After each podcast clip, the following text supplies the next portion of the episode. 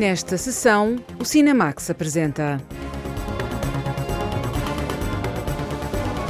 Close, um drama sobre a adolescência limitada e condicionada pela sociedade. Sombras Brancas, em memória de José Cardoso Pires. Nação Valente, o regresso a Angola, 1974, num filme de Carlos Conceição. Mónica Lima no Cinemax Curtas, o foco de três curtas-metragens encerra com Verão Saturno.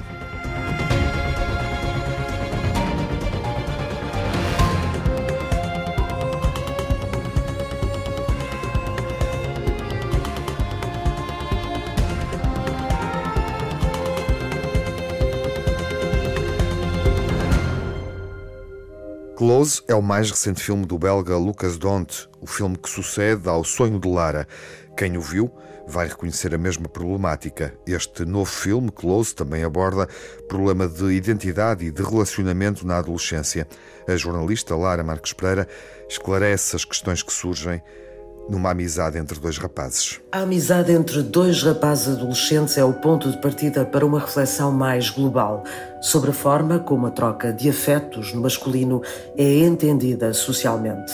Close é o segundo filme do realizador belga Lucas Dont, depois de Girl, o sonho de Lara, em que um rapaz tenta vencer as adversidades do corpo para cumprir o sonho de ser bailarina profissional. Lucas Dont, premiado em 2018 com uma Câmara de Ouro na secção Un Certain Regard do Festival de Cannes, retoma em Close o interesse pelas dores da adolescência. Pour moi, c'était la première fois pour tout. C'était la para mim, Girl foi a primeira vez. Para todos, foi o primeiro filme. Foi o primeiro de muitas coisas. Tentei aproveitar ao máximo a experiência. Viajei imenso com este filme, mas depois regressei à página em branco. Não sabia o que queria fazer. Tinha propostas, mas tinha muitas dúvidas e muito mais inseguranças do que em relação ao Girl, que foi feito por intuição. Foi o primeiro e eu não sabia como e se conseguia fazer um filme. Como um filme peut ce qu'un film peut faire en fait. Je vais dormir chez Rémi ce soir. Tu reviens chez nous un jour Peut-être. Et à un certain moment, je suis retourné à mon école primaire A determinada altura visitei a minha escola primária, na cidade onde mora a minha mãe. Dei um longo passeio, nem sei bem porquê, mas depois do Girl parecia que algo me chamava à infância e ao rapaz que fui.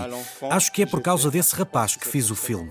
Isso foi o início do Close, o início de um filme que eu acho que é fiel ao que quero ser como realizador e como ser humano.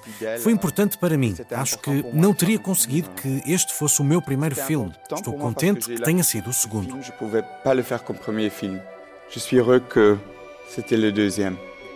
Leo e Remy são dois miúdos que vivem num ambiente rural e começamos por descobri-los durante as férias de verão, numa explosão de cor, flores, jogos e brincadeiras que se desenrolam num universo próprio de inocência e felicidade, sem qualquer restrição familiar ou de qualquer outra natureza. Mas a relação de afeto entre os dois será questionada no regresso à escola e ao mundo normativo, onde rapazes crescem violentos e agressivos para se tornarem homens. Lucas Dont partiu de um estudo sobre a forma como adolescentes entre os 13 e os 18 anos alteram o discurso para falar das amizades masculinas. E en fait, à 13 ans, ces garçons parlent de leur connexion Aos 13 anos os rapazes falam das relações de amizade com outros rapazes como se fossem histórias de amor. Partilham todas as emoções, os segredos. Depois, aos 15, 16 e aos 18, eles perdem a linguagem das emoções e passam para algo performativo, de uma certa masculinidade. Eu queria contrabalançar tudo isto e mostrar a ternura e a fragilidade com a esperança de que se multipliquem. Voilà, que ça peut euh, se multiplier. Est-ce que je peux poser une question? Est-ce que vous êtes ensemble? Non. Sûr Sûr et certain.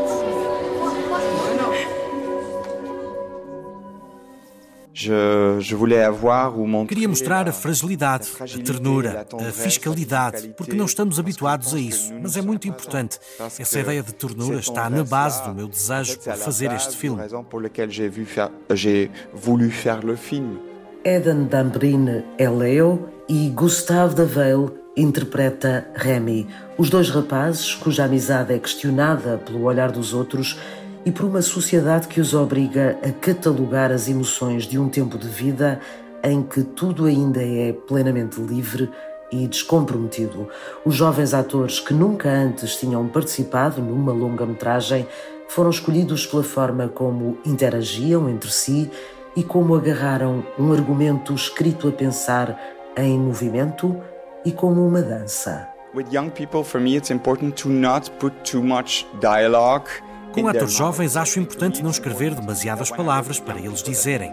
Acho mais importante que eles falem como eles próprios. Acho que o argumento é mais uma coreografia do que outra coisa. Não estou a pedir que digam o que está escrito, mas que tenham liberdade para existir para lá da minha imaginação. Close é um filme de planos fechados sobre os dois rapazes, os gestos e as emoções que os atravessam. É também um filme que coloca os homens adultos em pano de fundo e onde sobressai apenas a mãe de um deles, confrontada com o drama dos dois amigos que se debatem para contornar os obstáculos do crescimento. J'avais envie, j'avais un désir de, de, de faire un film Queria fazer um filme com mães e filhos rapazes. Acho que é algo inconsciente. A minha mãe é responsável por eu querer fazer filmes. Porque ela foi ao cinema ver o Titanic cinco vezes quando eu tinha sete anos e falava disso constantemente. Foi ela quem me deu uma câmara de filmar aos 12 anos e foi também a minha primeira atriz. Filmava-a por toda a casa, pedia-lhe para ela dizer e fazer coisas para a câmara. Acho que inconscientemente queria fazer um filme sobre rapazes e as mães ou as mulheres des mères dans ce cas, des femmes. Vas-y, fais le courant d'air. Ouvrez les fenêtres, les garçons. ah, c'est parfait. Vous avez pas une petite grappe de raisin là Un truc Dis, on n'est pas tes servants. Je peux espérer. Je peux rêver un peu. C'est beau de rêver. Ouais, d'avoir un, un, fils dévoué. Hum un fils de cœur dévoué aussi. Bien plus dévoué que mon fils d'ailleurs, hein, je tiens à dire. Ah, bah merci. Além da influência e inspiração que vai buscar à mãe, Lucas Dont faz equipa com o irmão mais novo, Michel Dont, um dos produtores do filme que reúne meios da Bélgica, França e Países Baixos. Aliás, Close percorre várias línguas, reflexo do lugar que o realizador quer ocupar no cinema. Ce que j'ai dit dès le début, c'est que je veux me positionner vraiment comme un, comme un auteur belge como um realizador belga. Desde o início que digo que quero ser um realizador belga. Para mim, isso é importante. O que nos torna únicos é precisamente esta mistura entre o flamengo e o francês. E para mim é interessante trabalhar com os dois lados, reunir uma equipa com francófonos e flamencos, com atores e atrizes que não estão apenas num dos lados. Incarne les deux, les deux langues. Close foi o candidato da Bélgica ao Oscar de melhor filme internacional depois de ter recebido em Cannes o grande prémio do júri. Lucas Dont já figurou na lista da Forbes dos nomes que importa reter abaixo dos 30 anos. Agora que já passou essa faixa etária, está no caminho certo para se tornar um dos cineastas da Europa que vale a pena acompanhar. É uma relação intensa entre dois jovens perturbada por uma ruptura, um drama adolescente e um contexto social, filmado por Lucas Donte. Close chega aos cinemas nacionais depois de ter sido nomeado para o Oscar de Filme Internacional e consagrado com o Grande Prémio do Júri do Festival de Cannes. Em memória de José Cardoso Pires, Fernando Vendrell filmou Sombras Brancas a partir da vivência pós-morte narrada em De Profundis Valsa Lenta, é um filme em memória, sobre a memória, sobre a vida do escritor. A jornalista Margarida Vaz ouviu o realizador que procurou entrar na mente do escritor. Edith, Edith, precisava muito de falar com você. Como é que te chamas? Eu? Edith?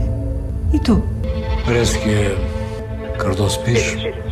Estás bem, Zé? Nunca me senti tão mal na vida. O filme Sombras Brancas tem como ponto de partida a obra de Profundis Valsalenta de José Cardoso Pires.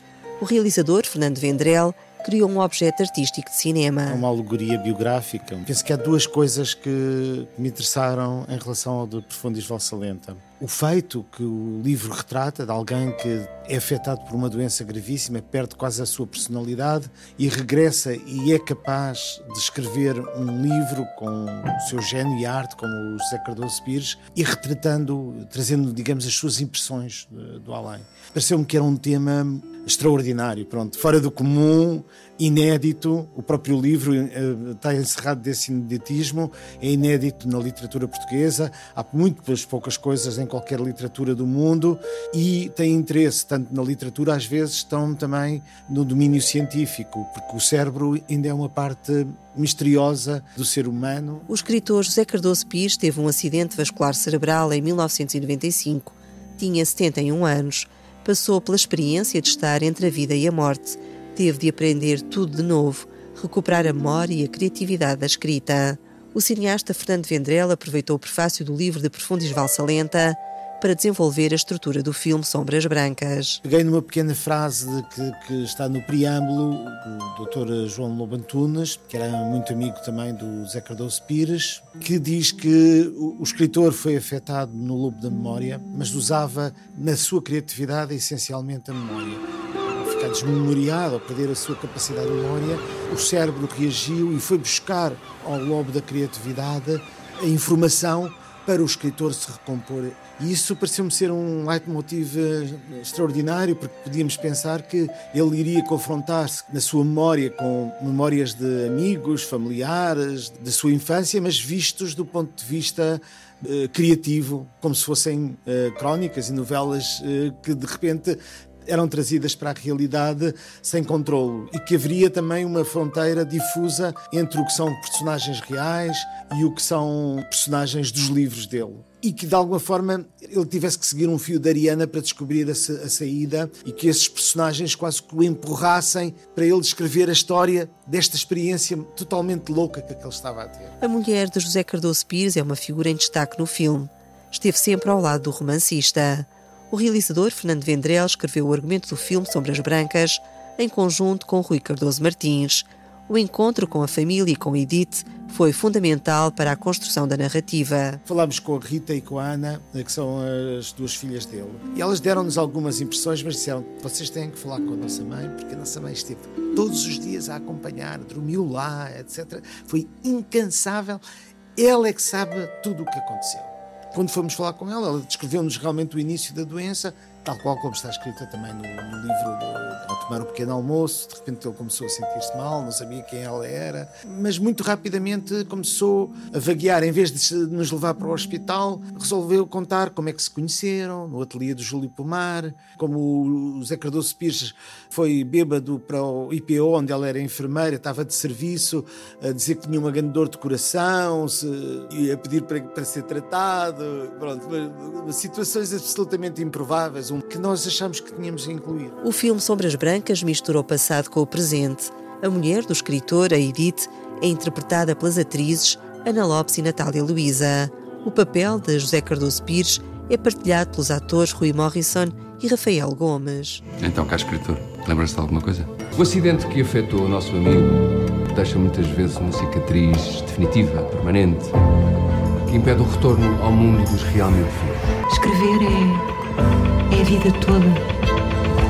A atriz Natália Luiz encontra em Sombras Brancas uma história de amor e de entrega. É uma história de amor, sobretudo de um amor profundo que ela tem por este homem. Falar da Edith é falar de alguém que esteve lá para um momento particular em que o José Cardoso Pires tem um AVC isquémico, perde a consciência de si, da sua própria identidade, e ela também, enquanto mulher e companheira, a tentar trazê-lo à vida, nunca perdendo a noção que para ele a felicidade passa pela ficção e pela capacidade de escrever o mundo e as histórias. E é uma mulher que ama servindo. Não deixa de ter ponto de vista, integridade. Pareceu-me intuir pela história que está escrita, que é uma pessoa que está ao serviço do outro, estando ao serviço de si também. A obra de José Cardoso Pires foi inspiradora para a composição da personagem de Edith. Natália Luísa recorda ter-se cruzado com o escritor em Lisboa marcou a juventude da atriz. Eh, eu cruzei-me com o José Cardoso Pires eh, aqui e acolá ao longo da vida, quando, quando sobretudo começo eh, a minha vida como, como adolescente e princípio da vida adulta, cruzei-me com ele várias vezes na noite de Lisboa. Depois tinha lido já, já tinha lido a Balada da Praia dos Cães, já tinha lido o Delfim, o Anjo Ancorado, tinha lido De Profundis, a Valsa Lenta, que foi um livro também que foi lido numa espécie de ápice, num, vulcanicamente. Eu acho que no limite estava a querer dar corpo e a dar vida àquelas palavras e percebi que momentos que aconteceram foram muito exatos e muito e muito intensos. Há aqui coisas que parecem saídas de uma história dele. É difícil. Não. Acho que é fácil. A sua literatura é excelente, mas as situações descritas são péssimas. Durante a escrita do guião de Sombras Brancas, foi um desafio para Rui Cardoso Martins imaginar e transmitir o que José Cardoso Pires viveu e descreveu no livro de Profundis Valsa Lenta. Conhecia bem o de Profundis Valsa Lenta, li, e tínhamos ali um dilema. Como é que se filma uh, uma memória branca, um apagão da memória? E o livro de Profundis Valsa Lenta é quase um milagre, porque tem um lado científico. Há um trombo no, no cérebro, de repente aquilo limpa-se, ele consegue descrever como pode uh, aquele momento. Pegando na obra dele, é encontrar uh, os caminhos que podem ter estado naque, naquele momento de penumbra branca. E assim fizemos com histórias que eu também conhecia dele, conversas uh, importantíssimas com a família, com a própria Edith, ver personagens a entrar na, na vida e, e também perceber a vida concreta entra pela vida do escritor e transforma transforma-se em ficção, transforma-se em personagens. O filme Sombras Brancas é uma forma de Rui Cardoso Martins demonstrar a gratidão e admiração pelo homem e pelo escritor. Devo muito ao José Cardoso Pires, sem nunca me ter cruzado com ele, não só uma vez. Porquê? Por aquilo que li dele e do que aprendi com ele, do exemplo como escritor, e depois porque tive a sorte de ele, num momento de, de generosidade inesperado, ter falado de, de umas crónicas que eu escrevi no público, e ele ganhou o prémio Pessoa e nessa mesma entrevista diz eh, que no público há um rapaz que foi muito importante para mim, inesperado. Tinha esta enorme dívida. Mais do que isso, eu vivia no prédio que tinha sido dele e tinha esta ligação também à Praça do Chile e ao Almirante Reis, onde ele começou a estruturar grande parte dos seus melhores contos e de, das suas figuras que agora surgem no filme. Costureirinhas uh, enganadas por, por vampiros, como ele dizia, e que, como, como eu disse, aparecem no filme. O título do filme, Sombras Brancas, é uma simbologia que Fernando Vendrell associa à experiência transcendental vivida por José Cardoso Pires. Quando está no, no lado do além, digamos, no, do outro lado, ele diz que é tudo claro, é, tudo é branco. Até as sombras eram claras e fala muitas vezes uma sombra branca percorrendo, coisa, etc. Mas eu tive uma experiência de ver um filme, Sombras Brancas, do, do Nicholas Ray, em CinemaScope, no cinema Roxy na Almirante Reis, com algumas das pessoas típicas da, da, ainda daquela. E achei que se coadunavam. Pareceu-me que era o mais ajustado no, no filme. Sombras Brancas é um filme inquietante, revelador do escritor português José Cardoso Pires. E agora, José? Se ele não puder voltar a escrever, nem vale a pena. Isto é foi uma aventura, meu escritor. Fernando Vendrell dedica uma ficção cinematográfica ao pensamento, à imaginação, à memória do escritor José Cardoso Pires. Sombras Brancas, livremente adaptado do livro de Profundis Valsa Lenta, com Rui Morrison, Natália Luísa, Rafael Gomes, Ana Lopes, Soraya Chaves e Rogério Samora. A pátria está orgulhosa de si, meu cabo. Mata! Angola, 1974. Um ano antes da independência, uma legenda identifica o início narrativo de Nação Valente. Lembras-te da tua mãe? Eu sei que ela quer voltar a ver-me. Essa pode ser a minha recompensa, meu coronel. Não quero armas, nem quero pressas, nenhum tipo de brutalidade. Ah! Cala! Ai! Escuta! Esquadra! Esquadra! Esquadra!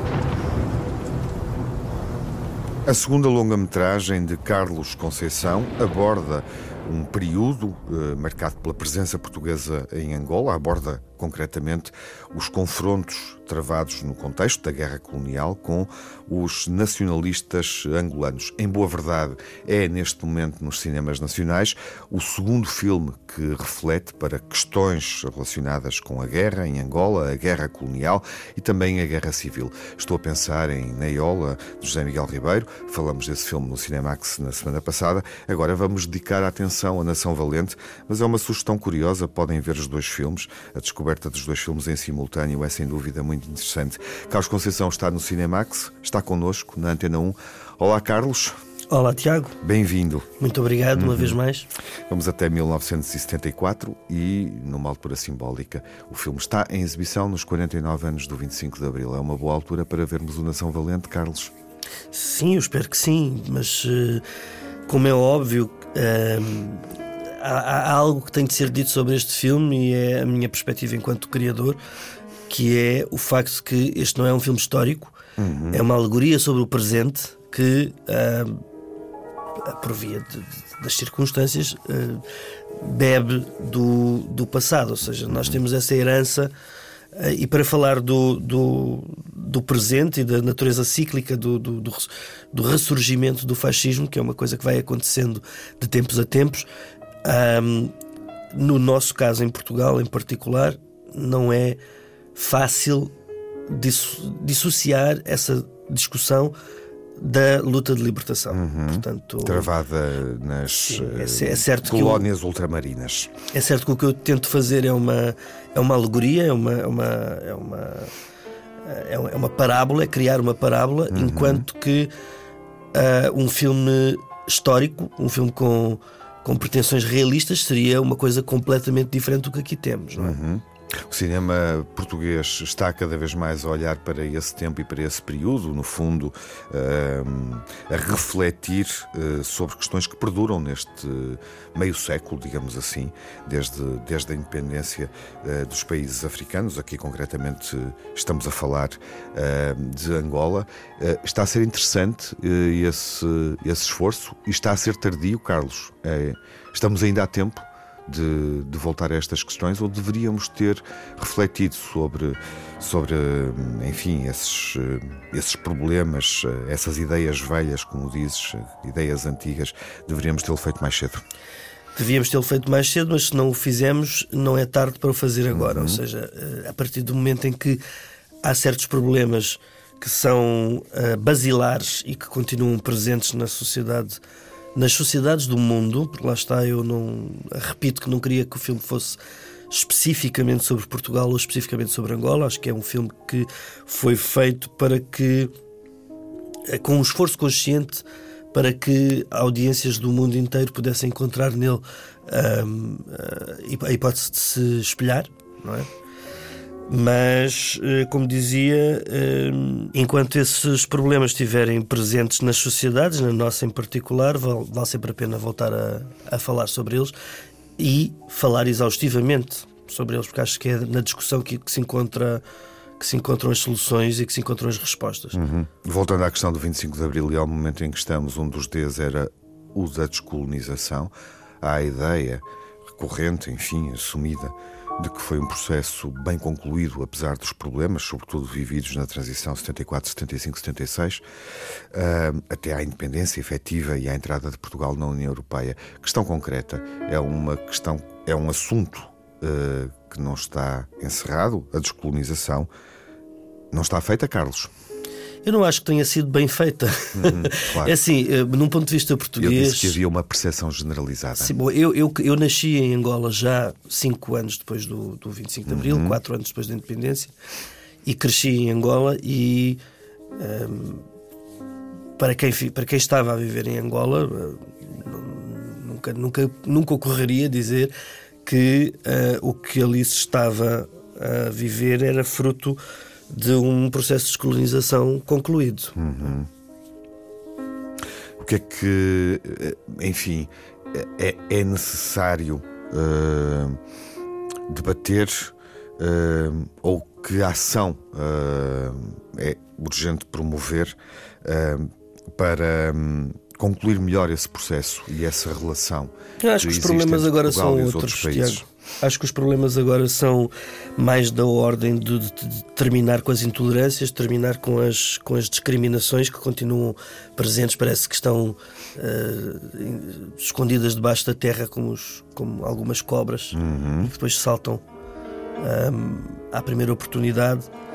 Um, e estamos a fazer um caminho muito interessante de, de, de acordar para, para certas uh, formas de contornar o os problemas, para certas formas de, de os solucionar. Para, e, e, nos últimos anos fez-se um, um, enorme, um caminho verdadeiramente significativo no sentido de encontrar. Um, de saber apontar quais são os comportamentos que não são aceitáveis, quais são as coisas que, que não podem ser repetidas.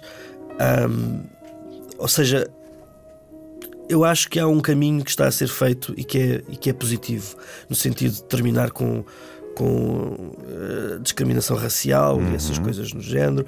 Uh, essas coisas no género, como quem, como quem diz, parece que estou, parece que, as, que as estou a menosprezar, mas o que eu quero dizer é. Uh, quando, quando falamos em discriminação, há uma porção de subdiscriminações dentro que, se eu agora estivesse a, a, a dissecar ou a, ou, a, ou a nomear uma por uma, provavelmente seria vão, porque a discriminação é discriminação. Este filme, uhum. em particular, versa sobre diversas diferentes.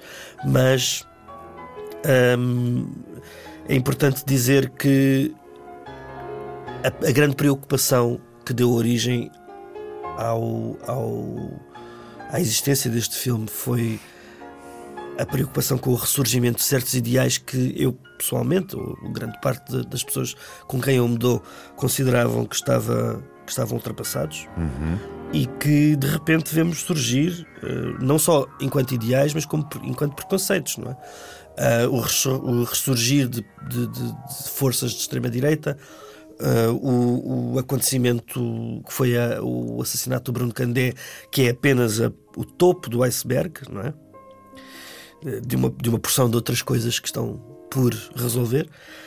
E isto especificamente em relação à descolonização e especificamente em relação a, a se, se, vale ou não a pena continuar esse discurso. Uhum. É, é lógico que vale. Eu acho que no processo de conceber este filme, eu fui percebendo que aquilo que originalmente eu tinha concebido enquanto uma caricatura, na verdade era, era, real, era real, estava a acontecer e era urgente. Uhum.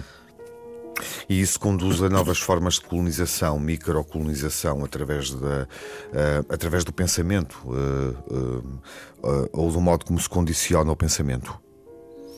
Ah, sim, a microcolonização existe em relação a em todos os lados, não é? É, é uma coisa que acontece, que vem da publicidade, que vem do, do que acontece através do entretenimento internacional, qualquer forma da culturação pode ser vista como um, uma espécie de progressão no sentido de, de, de, de, nos tornarmos cada vez mais um só no mundo, o que é a forma interessante de o ver, mas como todos os discursos e como todos os fenómenos, se for mal aproveitado e se for mal executado, dá origem ao processo inverso e em particular quando estamos a falar do, do, do domínio cultural de uma uhum. sociedade sobre outra, por exemplo, uhum. sobre outra que, que, está mais permeável.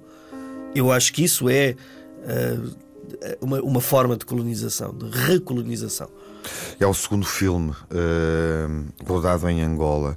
Uh, do lado de lá, a partir de Angola, uh, que reação é que tens ao cinema que estás a fazer, uh, olhando para esta relação, para o território e também para a nossa relação e para uma relação que é obviamente histórica, sociológica? Com toda a sinceridade, até agora não tenho nenhuma. Hum.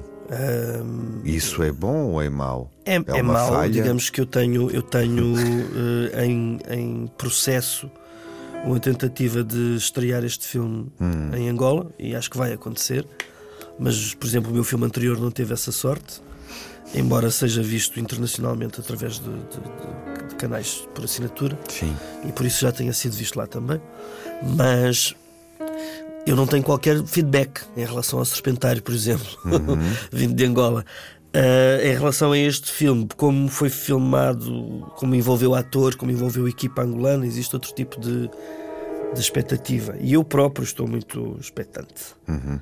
E ansioso. Afinal de contas, foi um filme feito uh, uh, para nós, para as pessoas, para as pessoas, tanto as de cá quanto as de, as de Angola. Bom, faltam esses espectadores ao filme. Os de cá uh, podem vê-lo a partir de agora, amplamente. O filme está em exibição. Carlos, obrigado. Eu é que agradeço. Muito obrigado. Peço desculpa pela minha, pela minha voz. e as melhoras. Muito obrigado. Até uma próxima. Até uma próxima. Carlos Conceição, eh, convidado eh, nesta emissão do Cinemax na rádio para apresentar a nova longa-metragem. Nação Valente, de Carlos Conceição, um filme premiado no Festival de Lucarno sobre as feridas da Guerra Civil Angolana, com João Arraes, Anabela Moreira e Leonor Silveira. No início do ano, Mónica Lima foi premiada no Festival de Cinema de Roterdão com a última curta-metragem que realizou, Natureza Humana. É a quarta curta-metragem e a mais recente da realizadora portuguesa. Os três filmes anteriores, filmados em contexto académico enquanto cursou cinema na Alemanha, esses três filmes foram exibidos durante abril no Cinemax Curtas. O foco encerra esta semana com Verão Saturno sobre um triângulo de personagens encalhadas numa fase da vida. Olá, Mónica, bem-vinda. Boa noite. Viva, boa noite. Longo caminho uh, para um filme que, em boa verdade, acompanha uh, o teu tempo e a tua viagem, porque quem nos segue desde o início. Uh, vimos duas narrativas enquadradas num contexto mais, mais alemão, em Berlim, ou até do ponto de vista de produção, como sucedia com, com o Victoria, e este é o filme que te traz de volta a Lisboa. Podemos colocar a questão desta forma, de forma definitiva? Um, sim, apesar de ser na mesma uma produção também da Escola de Berlim, era o filme em que, portanto, é o chamado filme individual, eh, assim se chama. Como assim. é que se Porque nós temos define o, esse filme individual? O filme individual é só um termo que se dá na escola uh, ao facto de, em termos de produção, já podermos escolher filmar a mais de 100 km de Berlim, porque os outros todos têm uma série de constrangimentos de produção. E, portanto, finalmente eu podia vir filmar a Lisboa e trazer de lá a equipa que vieram todos no, na carrinha. Isso ah. correspondia a um desejo? Correspondia a um desejo. Curioso, porque nós, nós iniciamos a, a nossa conversa falando de, dos dois irmãos que viviam em Berlim uh, e que tinham que romper. Um deles queria, uh, queria regressar justamente a Lisboa. E isso foi há 10 anos, esse filme, não é? É, é, o, é, é a história que é contada no silêncio uh, entre, entre duas canções. Aqui há claramente um desejo teu de, de fazeres essa viagem. Olá, estou de volta, instalaste em Lisboa, porque é assim que a história começa. Uma das personagens claramente está de regresso. Uh, enfim, tem que, ir, tem que ir para Lisboa. Está a instalar-se em Lisboa. O maior desejo era filmar em português, portanto, que foi, eh, na verdade, no silêncio, foi possível levar a Joana de Verona e o Miguel Nunes para Berlim. Uhum. Um, à conta de uma grande generosidade deles também, porque nas condições de produção que tínhamos uh, uh, foi, foi um enorme luxo. E no caso do Verão Saturno, um, foi depois do Victória, sobretudo, essa, essa sensação de distanciamento que filmar em alemão me, me dava que eu quis, eh, que eu quis eh, contrariar e, portanto, vir filmar a Lisboa era importante. Uhum. É claramente uma história que te acompanha, até porque uma das duas personagens centrais nesta, nesta narrativa A3, digamos assim, uh, desloca-se de Berlim, uh, como eu dizia, para, para Lisboa. Uh, acompanhamos um músico e não falamos ainda disso, acho que era bom dedicarmos algum tempo a propósito do teu cinema, porque há uma, há uma relação muito forte com a música que aqui é diferente, eu diria, uh, no sentido em que a, a, a música que, que, acompanhamos não está em cena, não é um elemento sonoro, é um elemento que integra a própria, a, a própria narrativa. Sim. É mais uh... orgânico no Sim, verão Saturno. Tal, talvez como tal como a linguagem de câmara que portanto que tem um ritmo autónomo cujo tempo pretende mesmo ser autónomo e independente de, do tempo humano portanto, não espera pelas personagens um, e ocupa-se até no espaço entre, tal como estas personagens eventualmente estão entre, uhum. entre Lisboa e Berlim, ele entre a mãe e a filha, entre o desistir e o persistir na sua, na sua profissão, na sua música. A música também tem esse caráter de, de se instalar ou de se deixar instalar ao seu ritmo um, ainda que depois haja uma cena onde ela é completamente diegética. Mas, sim, uh, mas um, sim é, é, ela ecoa, tal como a linguagem de câmara também, uh, pelo filme. Falemos um bocadinho disso, porque de facto, uh, da linguagem de câmara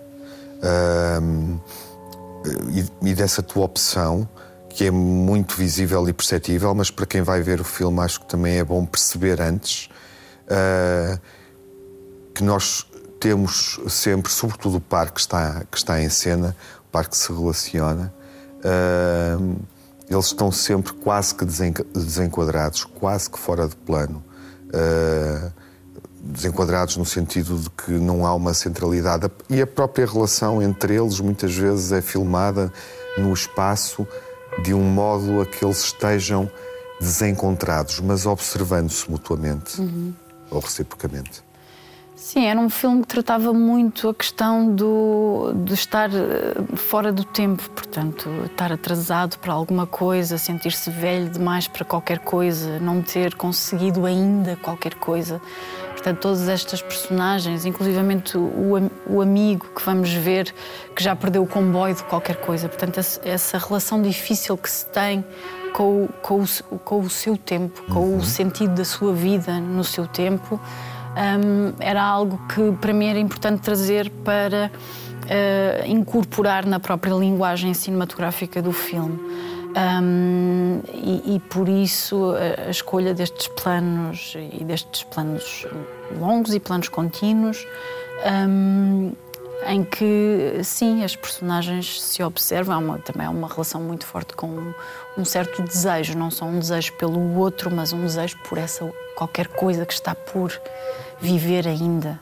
Um, um, que, se, que, eventualmente uh, se encontra na, na. Desculpa, agora.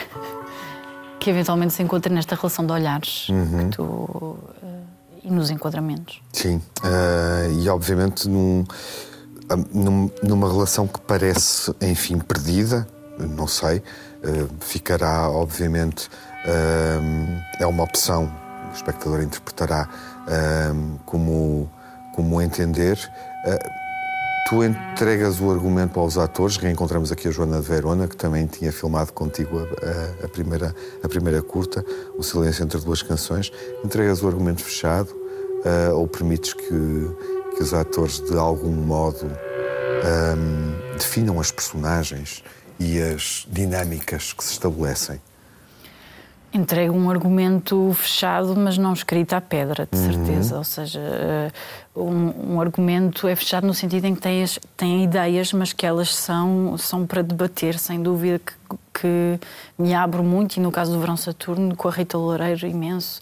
Um, falar muito sobre. Um, sobre a personagem, até sobre uma forma de vestir da personagem, sobre a maneira como uma personagem deve ou não dizer aquela, aquela deixa. Devemos, devemos experimentar outra coisa. Sem dúvida que isso é um trabalho hum, de colaboração com, com os autores. Uhum. Uh, e no filme, uh, enfim, há uma outra questão que pode também acompanhar o, o, o momento, o teu sentimento. Diria que não, uh, em função do que, do que foi sucedendo depois, com a tua curta-metragem, com o desenvolvimento de outros projetos, mas há também um desencantamento no modo como tu uh, filmas artistas uh, que não conseguem uh, chegar a um determinado lugar ou que sentem que o tempo lhes está a fugir. isso era claramente intencional. Temos que olhar para o filme também dessa forma, não é? Sem dúvida, portanto, sobretudo no contexto, diria eu, acho que não é talvez restrito ao contexto português, mas se calhar é assim que o sinto, hum, essa, essa dificuldade de ser artista. Uhum. Isso isso era claro que queria pôr isso no filme, mas que não é exclusivo uh, de ser artista e, portanto, que as pessoas uh, sentem, outras pessoas de outras formas sentem esse desfazamento em relação às suas vidas, em relação ao tempo que já deviam ter feito ou que ainda têm por fazer. Uhum. Uma urgência, uma sede de vida que, que não pode estar selada pela idade que se tem. Ou... Exato. Um... O que, do ponto de vista emocional, é obviamente vivido com outra intensidade na personagem, uh, na personagem da Teresa. Exato, exatamente. Uma mulher que, de certa forma, se recusa a envelhecer e que. E que... Sim. Tens noção do risco do triângulo amoroso que propões, do triângulo emocional, vamos colocar a, questão assim? Não, não tenho noção do risco, uh, porque acho que um, o que os une é uma, se calhar é uma visão romântica, mas eu acho que há uma, uma cumplicidade nas suas melancolias que é muito maior do que eventualmente um erotismo uh, uh, banal. Um, e que, e que se, prende precisamente com esta cumplicidade na forma uh, como vem o desajuste perante as suas vidas. Uhum. Um, portanto, são várias camadas. Sim, vidas, lugares e a idade onde estão. Exatamente. Obviamente. Mónica, obrigado por teres Obrigada. Eh, acompanhado a projeção e exibição das, das três curtas-metragens aqui na RTP2 e ficamos à espera da oportunidade de descobrir também aqui uh, a tua curta-metragem mais, mais recente, Natureza Humana, e que durante o ano, obviamente, consigas um, ehm, aprofundar, consolidar a tua primeira longa-metragem. Obrigada, Tiago. Foi um gosto. Mónica Lima acompanha-nos então até à terceira curta que exibimos, encerrando uh, este ciclo que lhe foi dedicado, este foco, onde partilhamos com os espectadores da RTP2 as três curtas realizadas uh, neste período académico, neste período de formação, de crescimento na Alemanha, Verão Saturno é claramente um filme português que vamos ver, mas ainda assim um filme dessa fase alemã. O foco dedicado a três metragens de Mónica Lima termina na sessão desta semana com a estreia de Verão Saturno. O programa está disponível na box da TV e a sessão é à uma da madrugada de segunda-feira na RTP2. Penélope Cruz protagoniza um amor imenso. Strano. Di solito quando ti trucchi, o esci o hai pianto. Por Amor, de Emanuel Crialese, vai estar em destaque na próxima sessão, quando estrear nos cinemas nacionais. Até lá, fiquem bem, saúde.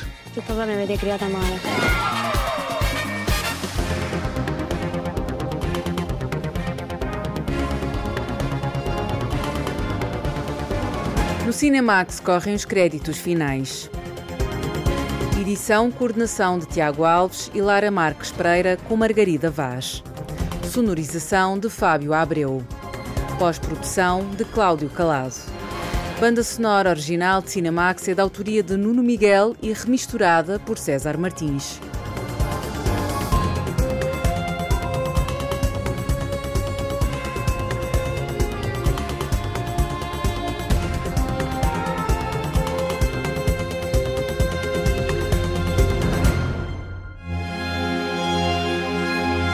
Cinemax é um canal de cinema em português. Pode ver as sessões de curtas-metragens na RTP2 e ouvir as emissões na Antena 1 ou em podcast. Encontra toda a atualidade na página digital rtp.pt/cinemax e também nas redes sociais. Torne-se fã no Facebook e siga-nos no Twitter.